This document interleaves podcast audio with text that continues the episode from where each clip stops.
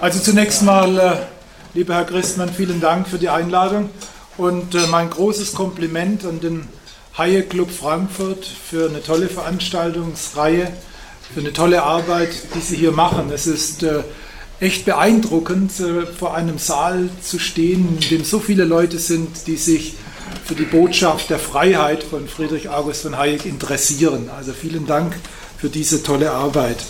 Ähm, als wir uns darüber ähm, Gedanken machten, äh, über was ich denn sprechen sollte, ähm, war das, glaube ich, noch bevor Jamaika kaputt ging oder gerade darum. Ich weiß nicht mehr genau. Ähm, auf alle Fälle dachte ich, naja, spannend könnte schon sein, äh, darüber zu sprechen, was in Europa passieren würde. Denn es war ziemlich klar, dass äh, die französische Seite schon vor der Bundestagswahl, aber definitiv danach äh, hörbar mit den Hufen schatte und was machen wollte ähm, in Europa. Äh, ich habe mich daran, daran erinnert, dass es ja schon mal so ein Gespann gab zwischen Merkel und Sarkozy, das dann äh, Merkozy hieß. Und dann habe ich von ähm, meiner ähm, geliebten Frankfurter Allgemeinen Zeitung, darf ich vielleicht hier sagen, ohne dass es als Schleichwerbung betrachtet wird. Da habe ich dann eben diese Fortführung äh, von Narcosi äh, gefunden, nämlich ähm, Macron, ähm, die beiden. Äh, das Thema hat sich dann sozusagen sehr gut gefügt, denn nachdem dann Jamaika gescheitert war und die Sondierungsgespräche für eine GroKo ähm, zu einem vorläufigen Abschluss gekommen waren, stand da drin auf einmal, dass Europa äh, das äh, äh, bestimmende Thema dieser, dieser Regierung, dieser, die sich jetzt bildet, dieser Möchtegern-Regierung werden soll. Das war schon ein bisschen ähm, erstaunlich für den ähm, nicht eingeweihten Beobachter, denn Europa hat ja im Wahlkampf, soweit ich mich erinnern kann, nicht unbedingt eine prominente Rolle gespielt. Von dem ehemaligen Präsidenten des Europaparlaments hätte man da eigentlich im Wahlkampf mehr erwartet, aber er wurde ja, wie man so lesen kann, äh, von seinen Beratern da zurückgehalten. Nachdem das wohl nicht so lief wie erwartet, ähm, hat man ja wohl jetzt einen Strategiewechsel eingezogen und ähm, hat sich daran erinnert, dass seine Kernkompetenz Europa ist. Und deshalb denke ich, dass ähm, er ja nicht daran ganz unschuldig war, dass man eben dieses Thema Europapolitik jetzt an erster Stelle ähm, der Regierungsarbeit setzen möchte. Zumindest steht es an erster Stelle ähm, im Protokoll der Sondierungsgespräche. Und es trägt, denke ich mal, auch doch deutlich äh, die Handschrift von Herrn Schulz und ähm, im Hintergrund von Herrn Juncker. Es ist also interessant, sich anzuschauen, was dabei herauskommen könnte, in welche Richtung Macron äh, gehen könnte. Und ähm, wenn man sich äh, die, ähm, ja, ich würde mal sagen, nicht sehr ausführlichen ähm, Ausführungen oder Zusammenfassungen der Sondierungsgespräche anschaut, steht aber doch immerhin genügend drin, dass man sich ein Urteil bilden kann, dann komme ich zu dem Urteil, äh, dass was dort in Aussicht gestellt wird, gleichbedeutend ist mit der Aufgabe ähm, von ungefähr 30 Jahre Europapolitik aus deutscher Sicht. Meines Erachtens ist es ein ganz gravierender ähm, Wechsel der Europapolitik, die das über, wie gesagt, drei Jahrzehnte verfolgte deutsche Interesse in dieser Europapolitik nicht mehr vertreten möchte. Wie komme ich zu, diesem, zu dieser ähm, Einschätzung? Nun ähm, denke ich, äh, ist es wichtig festzuhalten, dass äh, Europapolitik eigentlich schon immer ein Ausgleich deutscher äh, und französischer Interessen war. Das war, wenn Sie so wollen, ähm, die Gene, die äh, dieser Politik mitgegeben wurde, ähm, aus der leidvollen Erfahrung ähm, der ersten Hälfte des 20. Jahrhunderts. Das französische Interesse an dieser Europapolitik bestand im Wesentlichen darin, ähm, mehr Kontrolle über Deutschland zu bekommen, als das nach dem Ersten Weltkrieg der Fall war. Man hat aus diesen sehr unerquicklichen Erfahrungen mit äh, den Wirkungen des Vertrags von Versailles äh, die Schlussfolgerung gezogen, äh, dass es so nicht geht, dass man also nicht als ähm, feindlicher Kontrolleur diese im Herzen Europa stehende Wirtschaftsmacht kontrollieren kann. Funktioniert so nicht. Das war eine sehr kluge, sehr weitsichtige Schlussfolgerung der französischen Politik, die schon sich gegen Ende des Zweiten Weltkriegs abzeichnete. Die französische Politik gegenüber Europa, also die ähm, äh, französische Europapolitik, wenn Sie so wollen, war weiterhin gekennzeichnet und ähm, ist eigentlich schon viel länger als jetzt in der Nachkriegszeit, war dadurch gekennzeichnet, dass man sich ähm, über die Europapolitik ähm, mehr Einfluss versprach in Europa und auch in der Welt. Also diese beiden Interessen, die sehr legitim sind, nämlich ähm, nicht äh, vollständig die Kontrolle über diesen Nachbarn zu verlieren, der sich auch äh, wenig berechenbar erwiesen hat, und eben den eigenen Einfluss in Europa und der Welt zu mehren, bestimmte das französische Interesse der Europapolitik, äh, würde ich sagen, ähm, zumindest seit dem Zweiten Weltkrieg. Das deutsche Interesse in der Europapolitik ähm, war ähm, ganz, ganz stark am Anfang die, das Motiv der Aussöhnung nach dem Zweiten Weltkrieg. Äh, die Wiedereingliederung in die Völkergemeinschaft war ein ganz starkes Interesse, dem Frankreich die Hand gereicht hat. Ähm, das zweite Interesse Deutschlands in der Europapolitik bestand darin, äh, die eigene Wirtschaft äh, zu fördern, einen größeren Markt für deutsche Güter, für Freihandel ähm, sich zu schaffen. Diese beiden Interessen waren ähm, bestimmten äh, die, die Entwicklung in den Jahrzehnten nach dem Krieg. Der, die Vertretung dieser Interessen, der Ansatz, wie diese Interessen vertreten wurde, ähm, war nie ähm, harmonisch. Da gab es immer, immer Reibungen, weil man von unterschiedlichen Vorstellungen her kam. Der französische Ansatz ähm, war äh, in der Nachkriegszeit stark ähm, staatsorientiert, etatistisch. Ähm, in der Nachkriegszeit wurde die französische Wirtschaft durch Planifikation gesteuert, also eine Industriepolitik, ähm, die äh, der französischen Industrie Ziele vorgab. Also keine strikte Zentralsteuerung wie im zentral gelenkten Sozialismus, aber eine Indikativplanung, Planifikation. Die Planifikation ähm, wurde dann später ergänzt und zum Teil auch ersetzt äh, durch makroökonomische Globalsteuerung. Also der französische Ansatz ist von der Wirtschaftspolitik her ähm, eher auf der konstruktivistischen Seite, staatsorientierten Seite her zu verordnen. Es gibt da ein ganz interessantes Buch von ähm, drei Autoren, ein deutscher Ökonom, der in den USA lehrt, äh, Brunnermeier, ein äh, britischer Historiker, der auch in den USA lebt, äh, Henry James, und einem französischen ähm, Staatsbeamten, der äh, mal Vizegouverneur äh, der Bank von Frankreich war, Jean-Pierre Landau, äh, die über den Rheingraben sprechen. Und die erklären dort in diesem Buch, das geht wohl auf den britischen Historiker zurück, vermute ich mal, die erklären dort in diesem Buch, wie Frankreich sich von einer eher liberalen ähm, Wirtschaftsmacht ähm, vor dem Zweiten Weltkrieg ähm, gewandelt hat zu einer ähm, eher staatsorientierten Wirtschaftsmacht nach dem Zweiten Weltkrieg. In Deutschland beobachten wir eine umgekehrte Entwicklung. Ähm, die deutsche Orientierung nach dem Zweiten Weltkrieg war eigentlich eher marktliberal. Die Deutschen sind nicht notwendigerweise ähm, liberal ähm, aus ihrer Grundüberzeugung heraus. Der Liberalismus hatte es in Deutschland äh, nie wirklich einfach. Das ging schon ähm, hing schon äh, zusammen mit den Schwierigkeiten der Staatsgründung, als die Liberalen nach der Revolution von 1848 sich fragen mussten, was hat den Vorrang?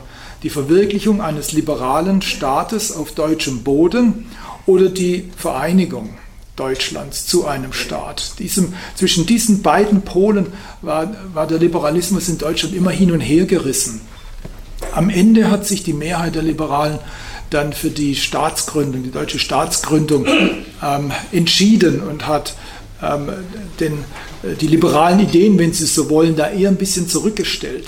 Und in dieser, in dieser Debatte zwischen ähm, den ähm, klassisch liberalen Ideen, die in Deutschland natürlich auch geistesgeschichtlich stark vertreten sind, ähm, angestoßen äh, durch äh, so große Philosophen wie Immanuel Kant, aber auch vorangetrieben durch Wilhelm von Humboldt. Das trat aber in dieser Debatte um die Reichsgründung und die äh, Fortentwicklung der Gesellschaft in dieser Zeit ein bisschen in den Hintergrund. Aber Sie sehen es auch darin, diese, diese Zwiespältigkeit, ähm, die die Deutschen gegenüber dem Liberalismus haben, sehen Sie darin, dass sich in dieser Zeit, also von der Reichsgründung bis eigentlich ähm, die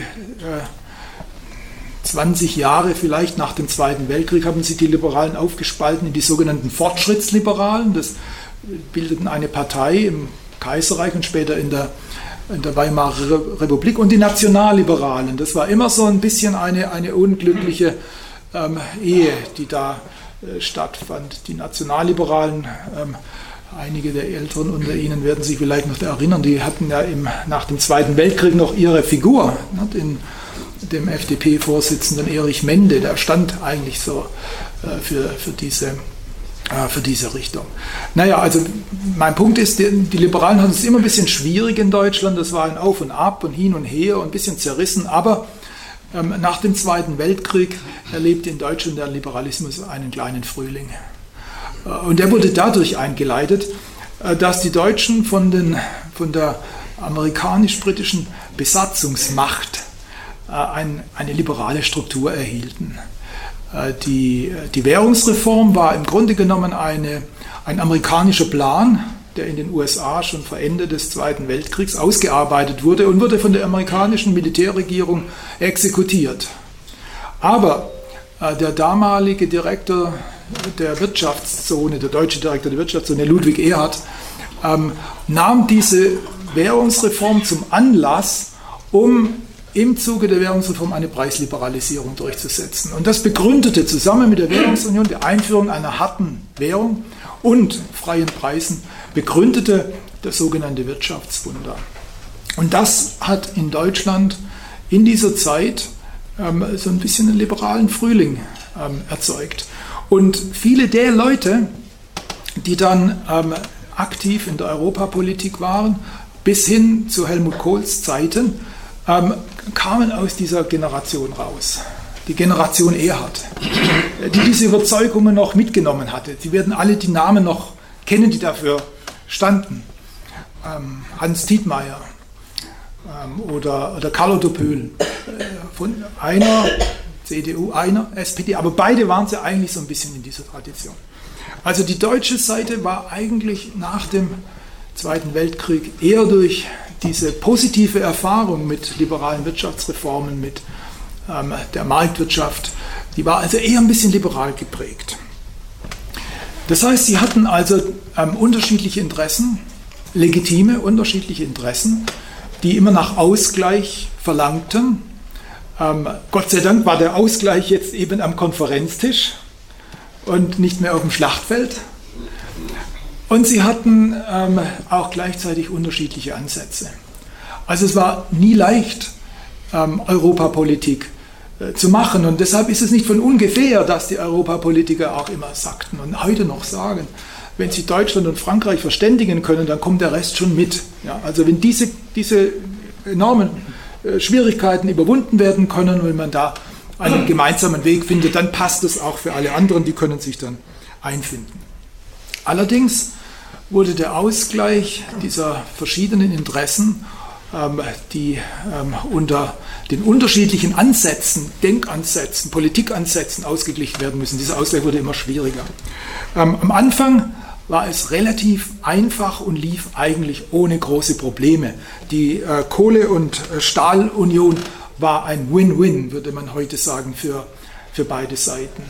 Äh, die Franzosen gewannen mit der äh, Kohle- und Stahlunion die Kontrolle über die deutsche Rüstungsindustrie. Eigentlich würde man heutzutage sagen, wie kann denn das sein? Heute hat man Cyber Warfare und alles. Aber damals war tatsächlich noch vorherrschend, wenn ich Kohle kontrolliere, wenn ich Stahl kontrolliere, dann kontrolliere ich, wer Kanonen machen kann. Dann bin ich also, kann ich dem einen Riegel vorschieben, dass die wieder Panzerkanonen basteln und dann äh, gegen uns loslassen. Also die Franzosen hatten damit eben diese Kontrolle über die Rüstungsindustrie und den Deutschen war das zu dieser Zeit wahrlich egal, ob die Franzosen die Rüstung sind. Man hatte ja keinen, kein Interesse dran.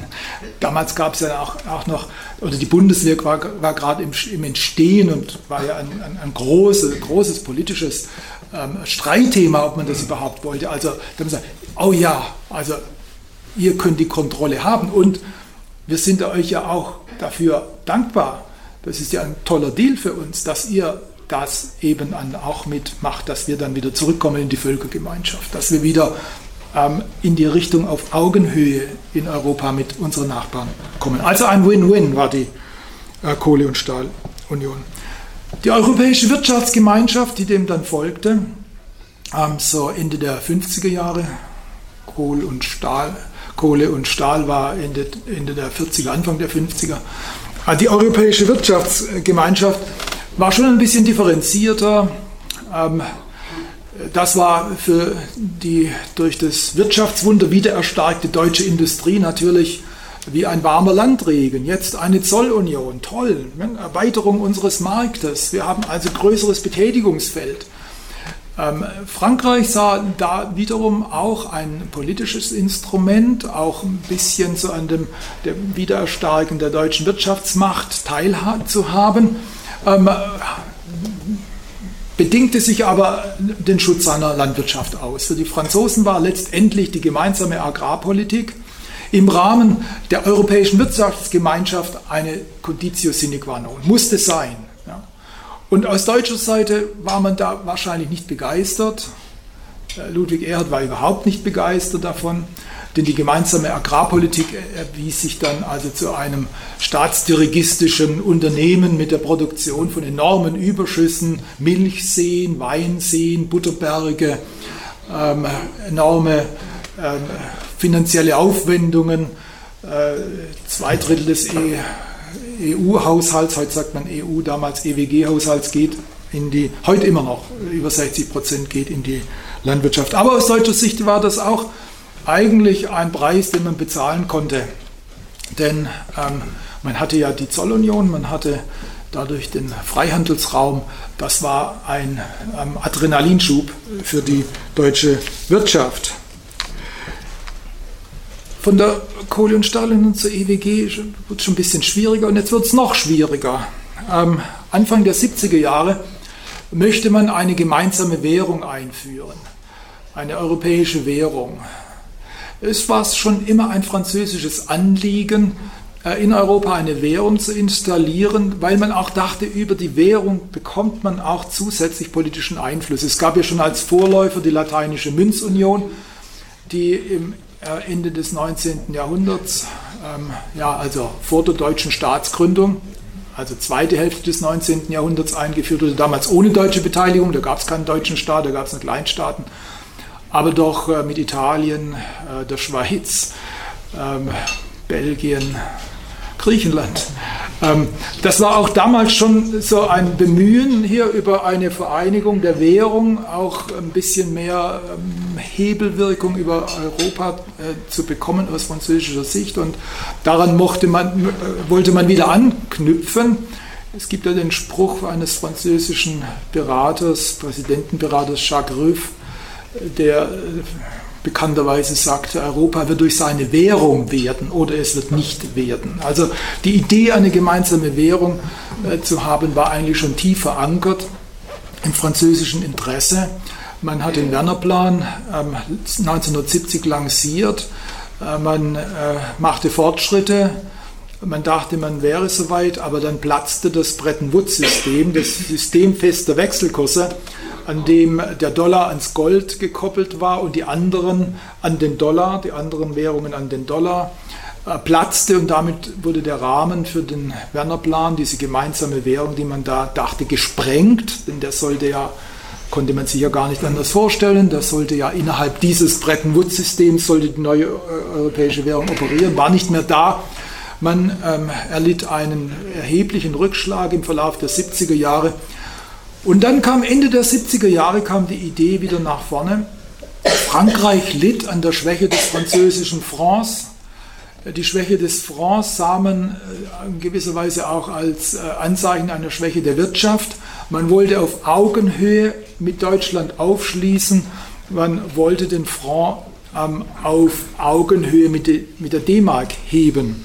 Ähm, und da kam Giscard d'Estaing, der damalige Präsident, auf die Idee, man könne doch in Europa ein Überbleibsel des Werner Plans, nämlich eine Währungsschlange hieß es damals vor dem europäischen Währungssystem, die könne man doch wieder ähm, äh, wiederbeleben in einem europäischen Währungssystem, in einem System ähm, fester, aber anpassungsfähiger Wechselkurse. Die deutsche Seite hatte interessanterweise da überhaupt kein Interesse. Ähm, Helmut Schmidt, der ähm, dann äh, ein paar Jahre vorher Bundeskanzler geworden war, wollte eigentlich diese Idee zum Anlass nehmen, äh, Fortschritte zu machen ähm, hin zu einer gemeinsamen Verteidigungsstrategie. Damals waren die Franzosen, wenn ich mich recht erinnere, noch nicht in der NATO. Also gemeinsame Verteidigung war sein Anliegen.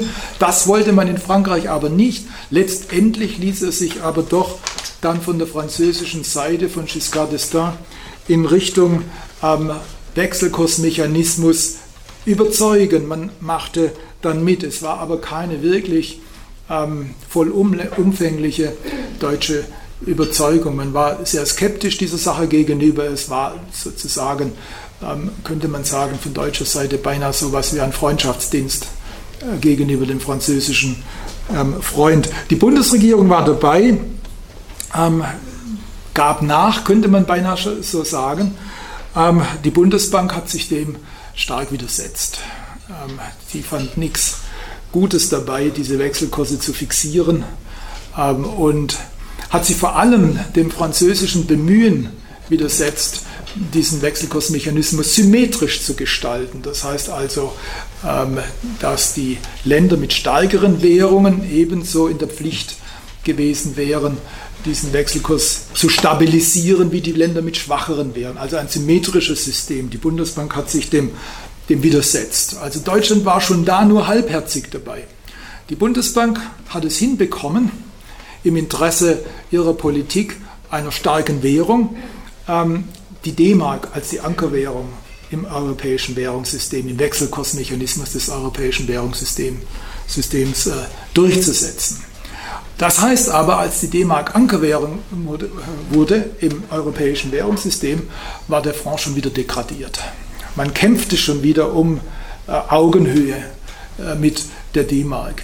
Ähm, die äh, Spannungen wurden so stark, das heißt also der Aufwertungsdruck auf die D-Mark so stark und der Abwertungsdruck auf den Front und andere Währungen so stark, dass äh, das System 1993 platzte. Die Spannungen, die durch die deutsche Vereinigung ausgelöst wurden, waren so stark, dass es das System zerriss. 1993 einigte man sich, dass man um die zentralen Wechselkurse Schwankungsbreiten von plus minus 10 Prozent einführen würde. Das heißt also im Grunde genommen war da nichts mehr. Also dieser Ansatz war schon gescheitert an den, an den gegensätzlichen Interessen, an den gegensätzlichen Ansätzen. Anfang der 90er Jahre fanden die Deutschen eine ähm, Idee der Briten ganz toll. Äh, einen, Brit, einen Binnenmarkt. Margaret Thatcher kam auf die Idee, dass es doch toll wäre, wenn man die Zollunion erweitern würde. Erweitern würde ähm, von ähm, Handel äh, von Gütern zum Handel von Dienstleistungen. Ähm, Projekt 1992, ne, ja, wurde in den 80er Jahren schon aus der Taufe gehoben. Projekt 1992. Ähm, dieser, dieser Binnenmarkt, ähm, Anfang der 80er Jahre war es, ähm, sollte 92 vollendet sein. Dieser Binnenmarkt ähm, war aus deutscher Sicht natürlich die Fortsetzung ähm, der Europäischen Wirtschaftsgemeinschaft und damit eine im Prinzip tolle Sache. Die Franzosen waren von Anfang an eigentlich eher ähm, da äh, zögerlich bei der Sache, ähm, wurden dann aber mitgezogen. Schließlich war dann Großbritannien, Deutschland dafür. Da konnte man also nicht mehr blockieren, war aber nicht wirklich von Herzen bei der Sache. Ich will mal so sagen, das war ein bisschen so, wie die Deutschen beim europäischen Währungssystem dabei waren, also eher zögerlich und wenn es ging, dann auch in den Details eher hinderlich, diesem Projekt waren die Franzosen mit dem Binnenmarkt äh, dabei, aber äh, nicht mit dem Herzen und auch in der Sache manchmal gelegentlich ein bisschen eher hinderlich. Auch da zeigte sich wieder, zeigten sich wieder die Interessengegensätze und die unterschiedlichen ähm, Ansätze. Das Ganze kam dann doch tatsächlich zu seinem Höhepunkt in den Gegensätzen ähm, bei der, anlässlich der deutschen Vereinigung und der Einführung einer gemeinsamen Währung. Das war also Anknüpfungs, der Anknüpfungspunkt an den, ähm, äh, an den Werner-Plan, gescheitert, an das europäische Währungssystem, gescheitert. Jetzt wollte man ich weiß nicht, warum man sich da erhoffte, dass es diesmal klappen wird, aber jetzt wollte man Nägel mit Köpfen machen, eine gemeinsame Währung, ähm, den Euro. Auch da war wieder das Interesse sehr gegensätzlich. Frankreich blieb sich treu, ähm, versprach sich durch die gemeinsame Währung einen größeren Einfluss auf Europa, insbesondere vor dem Hintergrund eines stärkeren Deutschlands. Durch die Vereinigung wurde Deutschland ökonomisch und personell deutlich gestärkt. Ökonomisch vielleicht nicht so sehr, personell vielleicht mehr, aber zu der Zeit war das noch nicht so ganz klar, wie marode die DDR-Wirtschaft war. Auf alle Fälle stellte sich das für die Spieler zu dieser Zeit so dar, dass jetzt auf einmal ein gewaltiger Teil, der vorher völlig außerhalb der Grenzen Westeuropas war, ein gewaltiger Teil, kam auf einmal zu Deutschland. Das europäische Gleichgewicht drohte zu wackeln. Margaret Thatcher war gegen die deutsche Vereinigung und hat alles in ihrer Macht dafür Stehende getan, um das zu verhindern, weil sie so, weil sie so ähm, fürchtete, dass Deutschland ein Übergewicht in Europa bekommen würde und dass ähm, sie praktisch wieder zurückkatapultiert werden würden auf die Zeit Anfangs des 20. Jahrhunderts. Mitterrand war da ein bisschen, glaube ich, weitsichtig und hat gesehen, dass das nicht zu verhindern war. Insbesondere nachdem die Amerikaner unter dem Präsident Bush Senior ähm, der Sache grünes Licht gegeben hatten. Es war dann so, und wenn ich das sage, ist es ein bisschen kontrovers, denn einige der äh, Protagonisten von damals behaupten, dass es eigentlich eher eine gemeinsame Entscheidung war, aber ich bin der festen Überzeugung und habe da also die vorhandenen äh, Dinge ähm, gelesen. Ich bin der festen Überzeugung, dass es doch ein Deal war. Äh, auch wenn Helmut Kohl dann das immer wieder bestritten hat, gibt es doch genügend Anzeichen dafür, dass es ein Handel war. Es war der Handel, dass Frankreich der deutschen Vereinigung politisch zustimmte und dafür hat Deutschland ähm, der Währungsunion zugestimmt. Das Interesse Frankreichs war, über die Währung eine bessere Kontrolle über Deutschland zu bekommen. Ein legitimes Interesse. Niemand darf da irgendetwas dagegen, das ist legitim. Ne? Europa war ja immer schon unwuchtig durch das Gewicht Deutschlands. Ein legitimes Interesse, das sie verfolgt haben. Ähm, über diese Währung. Interessanterweise dieses Mal die Währung. Ne? Es war 1900, Ende der 40er Jahre war es, war es Kohle und Stahl. Damit konnte man Panzer und Kanonen bauen. Jetzt die Währung. Die Währung war die Macht, nicht mehr das Militär. Wir sind jetzt schon in der Zeit, in der ähm, wir nicht mehr äh, Macht militärisch aus ähm, buchstabieren, sondern wir buchstabieren sie wirtschaftlich. Und da war es wichtig, äh, Kontrolle über die, über die deutsche Atomwaffe zu bekommen, die D-Mark.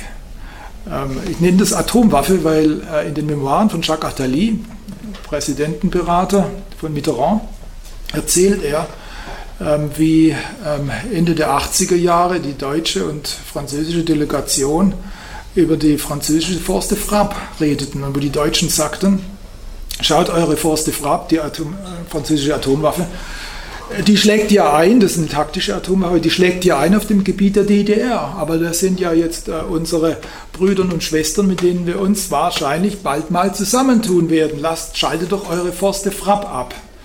Und da erzählte Attali, dass dann die französische Seite gefragt hätte, okay, aber wenn wir unsere Atomwaffe abschaltet, was macht dann ihr mit euren? Mit eurer Atomwaffe? Und die deutschen, deutsche Delegation nach Attali sagte, wir haben keine. Und er sagte dann, doch, die D-Mark. Also da war schon was dran, die Kontrolle über den Einfluss. Ähm, äh, Kontrolle über, über, den deutschen Einfluss in Europa wiederzubekommen. Also hatte man sich auf den Handel eingelassen. Ich glaube, Kohl hat sich auf den Handel eingelassen. Äh, interessanter Beitrag übrigens äh, bei der, vor der Beerdigung von Kohl von Hubert Vetrin, das war damals auch ein Berater, äh, der von Mitterrand in der ähm, in der FAZ, sonst wieder mache ich Werbung, ähm, wo er eben auch nochmal in diesem Beitrag diese Zeit Revue passieren lässt und diese Interpretation nochmal bestätigt. Jetzt gerade erst von nicht allzu langer Zeit wieder erschienen. Ich sage es deshalb, weil ich äh, da mit äh, Herrn Weigel und Herrn Eichel öfters mal aneinander geraten bin. Und Herr Weigel schreibt mir immer wieder Briefe dass das, was ich sage, gar nicht stimmen würde. Denn man hätte ja äh, die, ähm, man hätte ja die Regierungskonferenz zur Schaffung der Währungsunion schon Anfang 1989 aufgesetzt, was korrekt ist. Aber mein Argument ist, das wäre ausgegangen wie viele andere Konferenzen davor als Hornberger Schießen, wenn es nicht den Katalysator gegeben hätte in den 89 durch den Fall der Berliner Mauer und die Vereinigung. Gut, man hat sich dann also äh, darauf geeinigt, dass man jetzt nach den zwei vorangegangenen gescheiterten Anläufen eine gemeinsame Währung baut. Aber auch da beim Bau des Euros spielten wieder die unterschiedlichen Vorstellungen eine gravierende Rolle. Der Euro wurde gebastelt als ein fauler Kompromiss zwischen diesen beiden unterschiedlichen Vorstellungen zwischen einer Vorstellung einer eher marktliberalen Ordnung der Wirtschaft, die auch eine eher marktliberale Ordnung der Geldwirtschaft impliziert, und der Vorstellung doch einer eher staatlich geprägten Ordnung der Wirtschaft, die auch eher staatliches Geld ähm, implizieren würde. Geld hat ähm, unterschiedliche Funktionen, unterschiedliche Funktionen. Es ist meines Erachtens ein viel zu wenig verstandenes soziales Instrument. Ähm, die, die Ökonomen lernen alle in ihren Anfangsvorlesungen über Geld, dass Geld ein Mittel zum Tausch und zur Wertaufbewahrung ist und deshalb auch als ähm, Maßstab für Preise verwendet wird. Und damit belässt man es, das, das ist es. Ja. Weiter gehen die Ökonomen in den Einführungsvorlesungen normalerweise nicht. Geld ist aber auch ein Instrument, das der Staat zur Verfolgung seiner Politik verwenden kann. Es gibt also zwei unterschiedliche Konzeptionen von Geld. Da ist das eine Geld, ich nenne es mal hier zur besseren Unterscheidung das Bürgergeld, geschaffen vom Bürger für den Bürger. Das Geld als Mittel zum Tausch und zur Wertaufbewahrung. Dieses Geld entsteht ohne Staat. Es entsteht in der Gesellschaft durch soziale Konvention.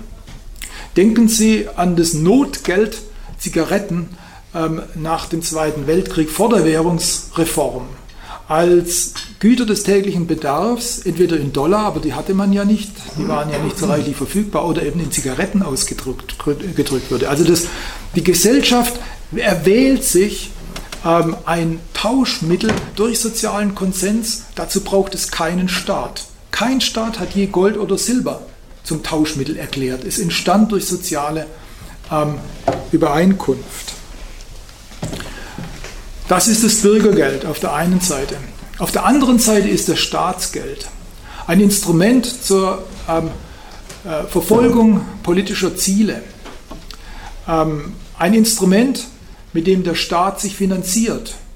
Das gibt er aus, um sich damit, mit diesem Instrument, Waren und Dienstleistungen seiner Bürger aneignen zu können. Ähm, Staatsgeld dient zur Staatsfinanzierung, es dient aber auch zur Verfolgung politischer Interessen, wirtschaftspolitischer Interessen, ähm, Konjunkturstabilisierung, die Erzeugung einer vorgegebenen Inflationsrate. Staatsgeld ist ein politisches Instrument. Es wird im Monopol erzeugt. Gesetzliches Zahlungsmittel, also vom Gesetzgeber definiertes Zahlungsmittel, Staatsgeld. In Deutschland hat sich die Bundesbank den Ruf ähm, erschaffen, Bürgergeld zu kreieren. Ähm, das, die Ambition der Bundesbank war Geld für den Bürger und deshalb hat sich die Bundesbank in den Jahrzehnten ihrer Operation ähm, eine starke Distanz zur Politik geschaffen und hat damit sich beim Bürger als ähm, seine Institution im Bewusstsein verankert. Das Bund Bundesbankgesetz konnte damals immer mit einfacher Mehrheit, parlamentarischer Mehrheit, hätte das hinweggefegt werden können. Die Bundesbank hätte verpflichtet werden können, mit einfacher parlamentarischer Mehrheit, Mehrheit Staatsziele zu verfolgen. Das hat sich kein Politiker getraut, weil die Bundesbank hat sich äh, verankert im Bewusstsein der Deutschen, auch im Zusammenhang natürlich mit dem Wirtschaftswunder, das durch hartes Geld und liberale Wirtschaftspolitik erzeugt, weil sie verankert als der Emittent von Bürgergeld. Frankreich hat ein anderes Verständnis. In Frankreich ist Geld Staatsgeld, Verständnis her. Ähm, schon im Mittelalter äh, nützte der Staat die Geldemission als Haupteinnahmequelle für seine Steuern. Der Gewinn aus der Geldschöpfung heißt in, bei den Ökonomen Signorage. Das kommt vom französischen Senior, das, was dem Herr zufällt. Also es ist eine starke Tradition ähm, des Verständnisses des Geldes als Staatsgeld, ähm, herrührend von, der, äh, von dem Verständnis äh, der Wirtschaftspolitik als ähm, doch staatliche beeinflusste Politik im Interesse der staatlichen Ziele. Also man kann sagen, die, der Euro wurde ähm, verhandelt ähm, in diesen Unterschied, mit diesen unterschiedlichen Ansätzen der beiden Verhandlungspartner. Der eine will eher Bürgergeld, der andere will eher Staatsgeld. Und deshalb sehen Sie zum Teil in den, in den Verträgen von Maastricht, da sehen Sie widersprüchliche Dinge.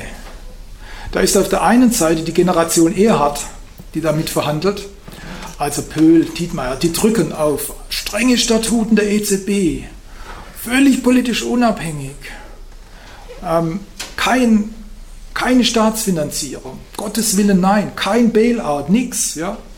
Und dann kommen auf der anderen Seite kommen wieder andere Dinge rein. Ja, aber in ähm, unabweisbaren Notlagen darf dann doch ausgeholfen werden. Und ja, da gibt es dann Instrumente, die die EZB sich schafft, wo sie dann eben doch Staatsanleihen kaufen darf. Und dann gibt es Dinge, die wir erst hinterher erfahren haben, wie Emergency Liquidity Assistance und so weiter. Die zum Teil ist es ja auch so, habe ich mir sagen lassen, ich bin kein Jurist, aber habe ich mir sagen lassen, zum Teil ist es auch so, dass ähm, da die Verträge ja in zwei, in den zwei wichtigen Sprachen, in dem Fall der zwei Kontrahenten, ja, formuliert von Deutschland und Frankreich, dass da zum Teil auch unterschiedliche Interpretationen durch die Sprache reinkamen. Also man hat halt versucht, hier einen Kompromiss zu finden, von zwei unterschiedlichen Ansätzen auszugehen. Komplett unterschiedliche Geldkonzeptionen stehen dahinter. Und da versucht man was zusammenzumachen, weil man eigentlich das musste, ja, weil die obere Politik hatte den Handel vorgegeben.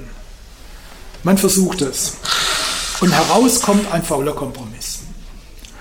Der faule Kompromiss ähm, erlebt eine Blütezeit ähm, im ersten Jahrzehnt zwischen 1999 und 2009 ist es ein toller Erfolg. Und alle die Skeptiker werden ähm, der Schlechtmacherei geziehen. Das war doch alles dumm, was ihr da sagte, dass das nicht funktioniert. Wir zeigen euch, dass es funktioniert. Im Hinterher stellte, hinterher stellte sich raus im Rückblick, dass der faule Kompromiss ähm, möglich war und so lange leben konnte, überstehen konnte, weil der Euro in einer Zeit entstand, in dem sich eine große globale Kreditblase entfaltete, sodass billiges Geld nicht notwendigerweise von der Zentralbank kommen musste zur Finanzierung, Klammer Staaten, Klammer Bank. Nein, der Markt, der Markt schaffte dieses Geld herbei. griechische Staatsanleihen rentierten 2005 wenige Zehntel Prozent über deutschen Staatsanleihen, muss man sich mal überlegen. Der Markt schaffte diesen, diese weiche Budgetrestriktion, würden die Ökonomen sagen, die diese Länder brauchten, weil sie noch nie eine harte Budgetrestriktion implementiert hatten.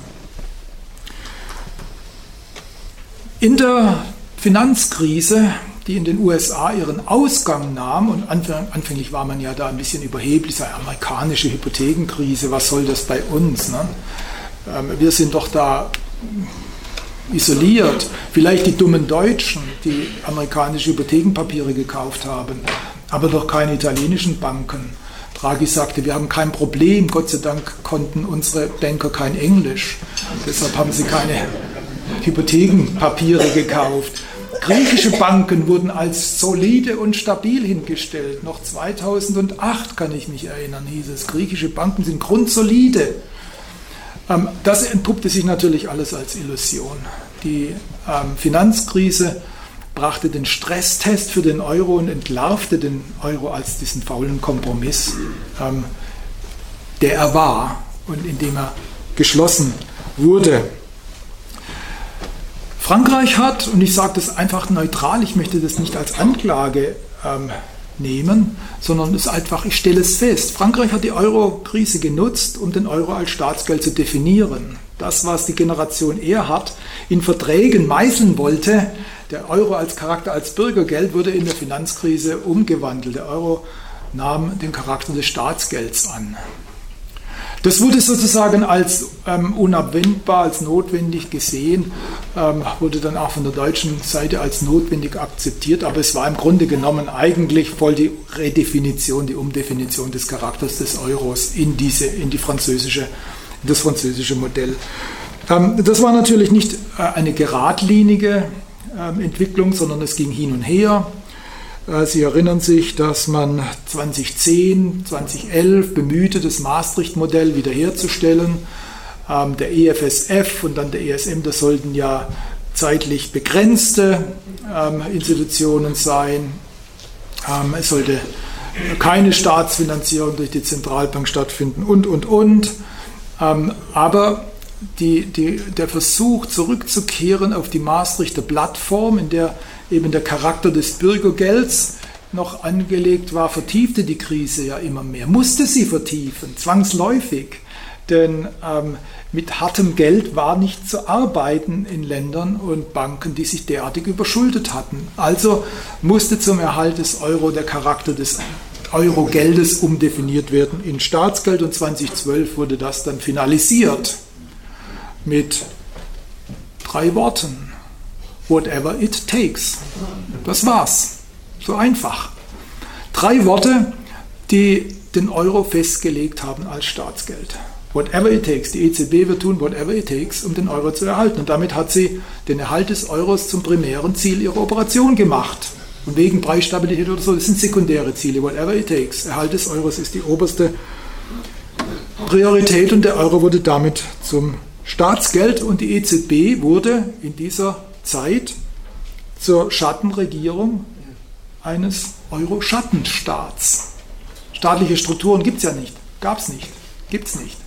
Also brauchten sie Ersatzstrukturen, einen Schattenstaat, ähm, Single Supervisory Mechanism, ähm, Outright Monetary Transactions, die weder outright noch monetary sind, aber Transactions. Quantitative Easing und, und, und. Es baut sich hier ein Schattenstaat auf, der eben von einer Schattenregierung regiert wird. Beteiligung der EZB an der Troika. Briefe von Herrn Draghi und Herrn Trichet an die italienische Regierung. Man wird sich mal, die Historiker werden sich dann mal darüber äh, äh, die Köpfe äh, auseinandersetzen oder heiß reden müssen, inwieweit der Europäische Staatenrat zum Sturz äh, von Berlusconi äh, Ende 2012 beigetragen hat. Also es gibt da einen Schattenstaat mit einer Schattenregierung. Dieser Schattenstaat ist aber instabil, denn er wurde von niemand je legitimiert. Es gab keine Abstimmung darüber. Es ist demokratisch nicht legitimiert, wird geführt von Bürokraten, äh, die ähm, von Staatschefs in Hinterzimmern ernannt werden. Die Namen werden ausgekummelt. Also ist dieser Staat instabil. Ähm, und der Euro würde als ähm, Staatsgeld zum Scheitern verurteilt sein, wenn man diese Instabilität nicht äh, versucht äh, zu beheben. Eine politische Union ist in Europa wohl kaum durchsetzbar. Die politische Entwicklung geht eher in die andere Richtung. Ähm, die Völker Europas wollen nicht mehr Souveränität abgeben, sondern sie wollen Souveränität zurückholen. In der Tendenz. Manche mehr, manche weniger. Die Briten ganz stark, die Polen ziemlich, wir nicht, aber andere wollen zumindest keine Souveränität abgeben. Also lässt sich äh, äh, die politische Union, die übrigens beim Anfang, beim Beginn der Währungsunion schon immer ein Ziel war, Kohl hat versprochen im Bundestag, es kommt die politische Union zur Absicherung der Währungsunion, die kommt nicht. Die EZB als Schattenregierung eines instabilen Euro-Schattenstaats funktioniert nicht auf Dauer. Die muss raus. Das weiß jeder.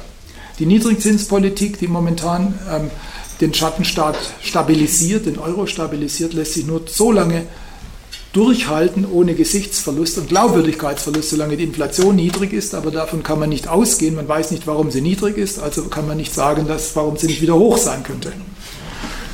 Und jetzt kommt das Bemühen rein, ähm, dieses System zu stabilisieren, indem man die EZB entlastet und weiche Budgetrestriktionen für die Fußkranken im Euroraum schafft. Durch das, was so ein bisschen plakativ als Transferunion ähm, bezeichnet wird. Das Bemühen ist also, den Euro zu retten, indem man weiche Budgetrestriktionen für diejenigen zulässt, die mit harten Budgetrestriktionen nicht arbeiten können, die bei einer harten Währung ohne Finanzhilfen rausfallen würden. Griechenland, Portugal, womöglich Italien. Die EZB kann nicht immer der, der Ausputzer sein, also braucht man jetzt was anderes. Und hier kommen die ähm, Vorschläge von Herrn Macron, die sich jetzt mit dem Programm der Möchtegern GroKo treffen. Ähm, die Möchtegern GroKo will in ihren Sondierungsprotokollen zumindest einen Haushalt für die Eurozone einführen. Einen Investivhaushalt für die Eurozone, das heißt also mehr Geld in diese Länder hineinbringen, die sich schwer tun mit der Wahrung eines harten, einer harten Budgetrestriktion. Das soll teilweise finanziert werden durch höhere deutsche Beiträge. Das wurde auch schon volontiert. Ähm, andere sagen, wir warten mal ab, was die Verhandlungen bringen. Ähm, die GroKo möchte vor, vorab schon mal, sagt sie, wir zahlen mehr. Bevor wir überhaupt über Geld reden, ihr, sollt ihr wissen, wir zahlen mehr, auf alle Fälle. Man möchte einen europäischen Währungsfonds, einen EWF, als Institution der Europäischen Union. Das ist wichtig.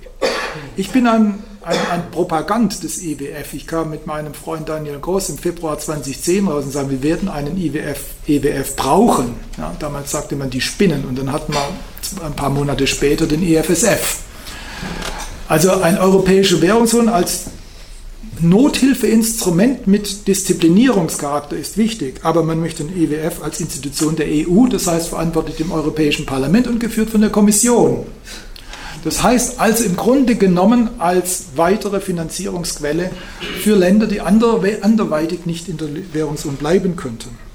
Man möchte eine einheitliche Bemessungsgrundlage ähm, für Unternehmenssteuer, man möchte eine Mindestgrenze für ähm, Steuersätze der Unternehmen, also mehr Regulierung, mehr ähm, äh, Rückdrängung, Rückdrängung des Wettbewerbs. Ähm, und Herr Altmaier, geschäftsführender Finanzminister, hat in Aussicht gestellt, dass man sich in einem Quasi-Automatismus hin auf die gemeinsame Einlagensicherung bewegt. Das heißt also die Vergemeinschaftung der Bankenrisiken im Euroraum, was Konsequenz ist. Ja? Denn momentan gibt es nur eine, eine Bargeldunion, aber keine Währungsunion, denn die Sichteinlagen, das sind ja private Schuldverschreibungen der Banken an diejenigen, die Gelder dort halten, die unterscheiden sich. Eine Sichteinlage in Griechenland hat eine ganz andere Qualität als eine Sichteinlage in Deutschland. Das möchte man vereinheitlichen, indem man die äh, Risiken vergemeinschaftet. Das Problem ist allerdings, dass Macron meines Erachtens zur Spaltung in der EWU und in der EU führen wird. Also das, das Ziel, das man vor Augen hat, ähm, Festigung der europäischen Einheit Einheit. Nicht notwendigerweise Einigung, Einheit. Dieses Ziel zerstört man durch das Überdrehen der Schraube der immer engeren Union. Sie sehen das mit der EWU. Ähm, da positioniert sich, ich sage es mal etwas salopp, Lateineuropa gegen Nordosteuropa. Auch wenn wir hier die Segel streichen, werden Sie das nicht erwarten können von den Niederlanden, von Österreich. Die werden das blockieren. Ähm, die Balten womöglich auch. Ja. Also der, der, der Spaltungsprozess vertieft sich in der EWU. Die Europäische Union wird tiefer gespalten. Ähm, es gab mal zwei Länder, die einen formalen Opt-out hatten. Ähm, Großbritannien, das ist bald nicht mehr seinen Opt-out braucht, und Dänemark. Inzwischen gibt es eine Reihe anderer EU-Länder, die zwar keinen Opt-out haben, aber kein Interesse da reinzugehen. Und diese EU-Länder werden unter der Umschichtung von Finanzmitteln in Richtung Euro-Haushalt leiden. Das wäre vielleicht verkraftbar, wenn die Deutschen sagen, eh, wir zahlen ja eh mehr. Aber es wird echt eng, wenn gleichzeitig durch den Austritt Großbritanniens in Zukunft 10 Milliarden pro Jahr wegfallen an Beiträgen zum EU-Haushalt. Das heißt also, der EU-Haushalt wird kleiner und daraus wolle, will man einen größeren Euro-Haushalt kreieren. Das heißt also, sie sind auf Kollisionskurs mit den Nicht-Euroland-Mitgliedern der EU. Polen, Ungarn, um zwei rabiate Nichtmitglieder zu nennen, aber auch andere, die noch nicht drin sind, werden sich dagegen wehren. Insofern vertieft eigentlich Macron die Spaltung äh, der EU in zwei Teile. Spaltung der EWU und Spaltung der EU. Notwendig wäre, um die europäische Einigung voranzutreiben, die Rückkehr auf ähm, Gebiete, in denen man diese Interessengegensätze und die unterschiedlichen Ansätze managen kann. Das gelang am Anfang und es verlor sich in der Europäischen Geldunion. Manage, zu managen wäre meines Erachtens eine engere Zusammenarbeit auf dem Gebiet der Verteidigung. Ähm, zu managen wäre der Außenschutz der Grenzen auf gemeinsamer Basis und so weiter. Das hinkt aber den anderen Themen hinterher und droht von diesen Themen, anderen Themen, nämlich den Themen der Steigerung des Euros in der Eurozone überschattet zu werden. Ich komme jetzt auch äh, zum Schluss zusammen mit äh, hier den ähm, Servierungsvorbereitungen, sodass das eigentlich einigermaßen noch im Zeitrahmen bleibt, das Ganze. Also ich denke, dass, dass die politischen Zentrifugalkräfte durch Macron in der EU und der EWU stärker werden. Ähm, wenn das so kommt, wie, wir das, wie das momentan hier äh, geplant wird, dann könnte ich mir vorstellen, dass die EWU und die EU in der nächsten Rezession, wenn, die, wenn das System getestet wird, einen echten Belastungstest erfährt und es womöglich zu Abspaltungen sowohl in der EWU, also Euro-Länder raus, als auch zu weiteren Abbrüchen in der EU, also noch andere Länder als Großbritannien rauskommen könnte. Das Tragische bei dieser Politik ist meines Erachtens, dass man ein ähm, gutes Ziel dadurch wahrscheinlich zerstört, also die Erreichung eines, Ziel, eines guten Ziels dadurch verhindert, dass man die falschen Mittel wählt. Vielen Dank.